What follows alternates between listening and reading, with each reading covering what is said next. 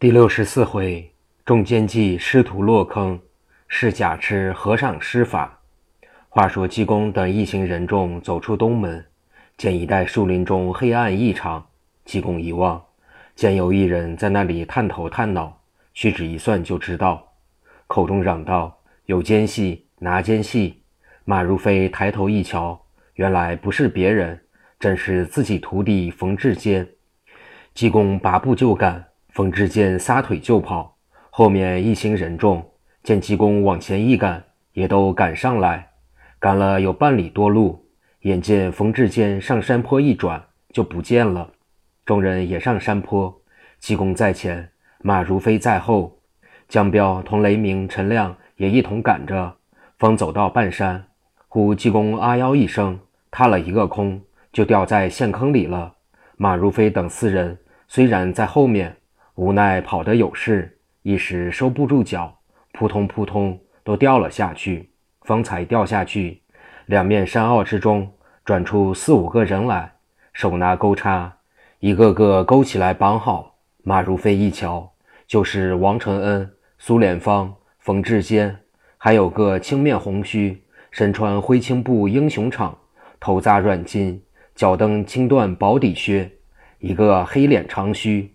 头戴宝蓝壮士巾，身穿蓝绸子英雄氅，腰系鹅黄丝鸾带，足蹬薄底乌缎快靴，年纪都在四十左右，立于众人面前指挥捆缚。原来这两人都是王承恩的师弟，一个蓝脸的叫姜子都，一个青脸的叫方卓桥。这两个人就在此山背后前后房居住，都有家眷儿子，家中也很可过得去。只因都不习上，学了一身本领，即无所不为。暗里入了小西天党羽，在此山拦路抢劫，与刘香庙也自少要好。王承恩虽然同他同师学习，因他不务正业，专一与绿林中人为友，坚强掳掠，无所不为，所以不给他来往。自从被马如飞在张公子宅中把他一脸呛白，他一气就出来。心中想到：吾受了祭颠和尚这般的苦，正要报仇，不料马如飞竟帮了他，把吴门赶散。难道就是这样罢了不成？正在那里踌躇，见苏连芳、冯志坚也从里面出来，三人都气得面如土色，半晌不言语。倒是苏连芳先开口说道：“吴门被他一赶，这和尚就难道放松他不成？”王承恩道：“他在这里。”亮想还要住上一二天，将来必要回到平望去的。我有两个师弟在平望城东后住，极有本领，吾去和他入伙。他本是小西天的党羽，与这和尚有冤仇，没有不答应的。苏连芳道：“况有如此机会，吾们就此走吧。”于是三人就渡江，走到这座金龙山来，上了山坡，走到姜子都家中。刚正、方卓桥也在那里，三人上前见了礼，这才落座。姜子都一问来意，王承恩把以往从前之事说了一遍。方卓桥大怒道：“这和尚真可恶，他竟敢如此欺人！现在刘香庙被他捉去，生死存亡不可预知，须先差个精细人去探探消息看。”说罢，就叫手下一个人，名叫张全。到张公子宅之左近，专一打听和尚同马如飞等去往消息及刘香庙如何发落。又叫妻子李氏过来，借苏莲芳到家住着。姜子都又叫厨房排酒，须臾酒已排好，四人吃着谈心。等到傍晚，那人回来，见和尚等一行两人已渡江来，快要到了。当时依冯志坚的主意，就要报仇。王承恩道。我们若要报仇，须得安排妥当，方好动手。现在若同他对敌，只需被他念动真言，用手一指，就把我们给定住，岂不白白送了性命？一无之见。现在探听他到什么地方去，我们候他出来，再行报仇也不迟呢。冯之坚道：“对。”于是又叫姜子都另差一人跟着济公，叫前差的人。去张公子宅中探听刘香庙的消息，过了一夜，到明天午刻，呼张公子处探视人回来，说刘香庙于昨夜见王府中，今天早上已被镇江府请了王命正法了。四人闻言，都吓得目瞪口呆。苏连芳刚正从江子都家中走过来，一闻此信，放声大哭，哭得死去活来。四人再三劝慰，正在吵闹之际，忽平望城内探视人回报说，昨天和尚同马如飞渡过长江，一直到平望县。坐了一刻，就出城去把强盗头江彪招降，喝散众人，一同进城。不到片刻，就有镇江张宅家人来请他到张大人行辕中去，不知为着何事。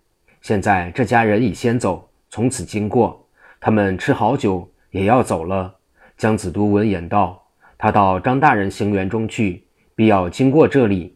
吾在前山坡掘下陷阱。”平日专线过往客商，待他掉下去，吾就派人把他勾起来，结果他性命，取他财物。现在他既从此经过，只需派个人去引他一引，等他一赶，就好把他掉下去了。但不知哪一位敢去？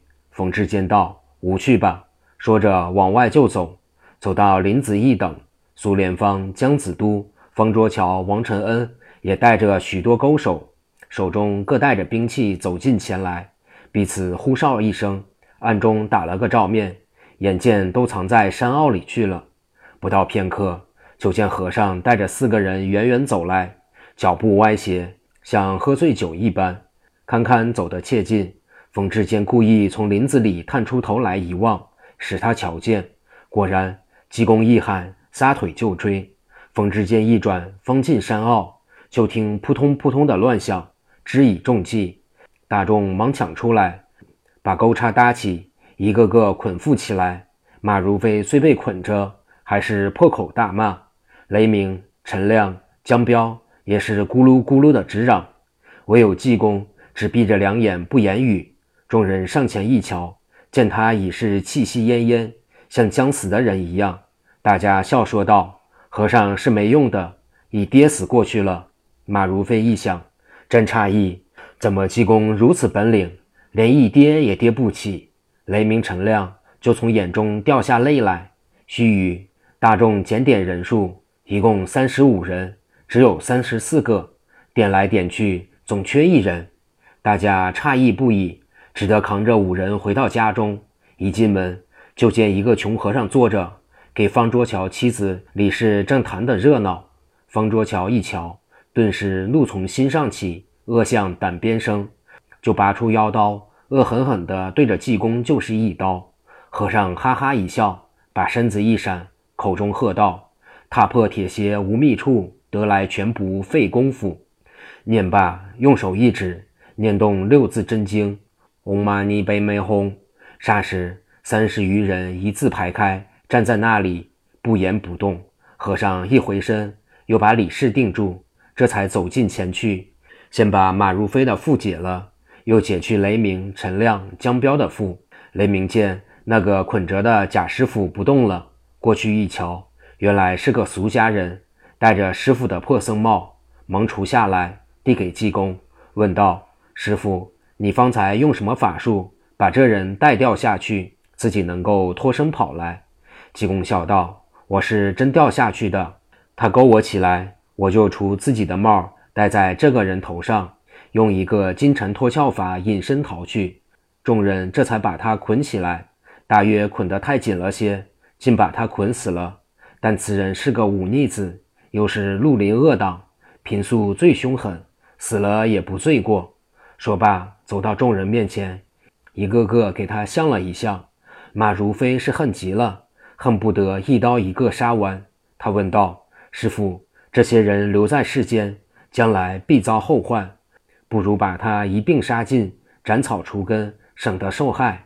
济公道：“这三十五个人中有十二个日下还有活命，不该死。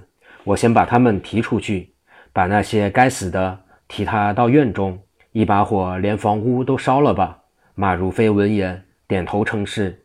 济公这才用手一指，只见苏连芳、冯志坚、王承恩。同方卓桥的妻子李氏，又有他们手下的八个人，陆续走到外面，仍立着不动。域外的都跑进屋中，立的立着，坐的坐着，躲的躲着，都像死人一般，一些也不动。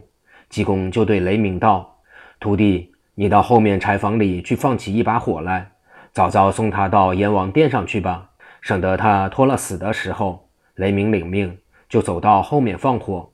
济公见火虽起来，风力不大，恐怕他烧不了。即时念了几句真言，道：“天生风，风生火，火趁风，风送火，风大火大，大风大火。”方才念罢，果然霎时间狂风大作，火趁风威，风趁火势，轰轰烈烈，不一刻就把十余间草屋烧尽，二十余个强盗烧死。众人瞧着也觉凄惨。烧罢。马如飞对济公道：“济师傅，你把这几个人提在外边，如何处置呀？”济公道：“你不必费心，我自有道理。”说罢，又用手一指，这十二个人立刻跟着就走。走到一条山涧下面一望，竟有数百丈的深。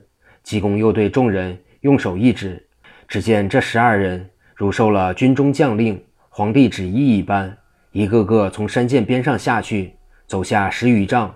这才个人寻了一块凸起来的石头坐。众人一看如此危险，没一个不吐出舌头来。马如飞也吓得变色道：“师傅，他们下去了，如何上来呀？倘一失足，一落千丈，粉身碎骨，真是恶作剧了。”济公笑道：“不要紧，他的命不该绝，自有救星来救他的。”马如飞道：“如何救他呢？”济公道：“只需把绳子放下去。”叫他脱了，拉他上来，就救了起来。说罢，一行人这才够奔行辕来。将到切近，只见一人飞也似的往东跑来，与济公碰了个满怀。那人惶恐道：“师傅莫要作难我，吾是因为被家中吃媳妇赶得紧，奔得忙，碰了你老人家一下，还望师傅看在佛面，大发慈悲，饶了吾吧。”济公道：“不能，你既碰了吾。”必得叫你吃媳妇来给我和尚磕个头，下了吾的气，吾才放你走。那人发急道：“师傅不放吾，被吾吃媳妇赶来，吾的性命就要不保了。师傅就饶了吾吧。”济公道：“不能，不得你吃媳妇来，吾断不放你。”话还未毕，那人往西一指道：“你看来了。”济公抬头一看，只见一个女人穿着件男人衣裳。赤着足，披着发，满脸油泥，狠命的赶来。来得切近，济公用手一托，说道：“好乖乖，来得好。”那赤妇人倒像吃一大惊形容。济公走上前去，抱住那妇人道：“吾同你一样打扮，倒是一对好夫妻。来来来，我给你两个人到寺里去，一块儿过好日子吧。”那妇人闻听，对着济公唾了一口道。你这和尚真可恶，竟敢惹起吾来了！说罢，又伸手往济公打来。济公哈哈一笑，道：“你原来不吃，吾是试试你罢了。”又回头对那汉子道：“他是假吃，吾已是明白了。你好好同他回去吧。”话还未毕，又见东首赶来一个人，手擎宝剑要杀济公。后事如何？且听下回分解。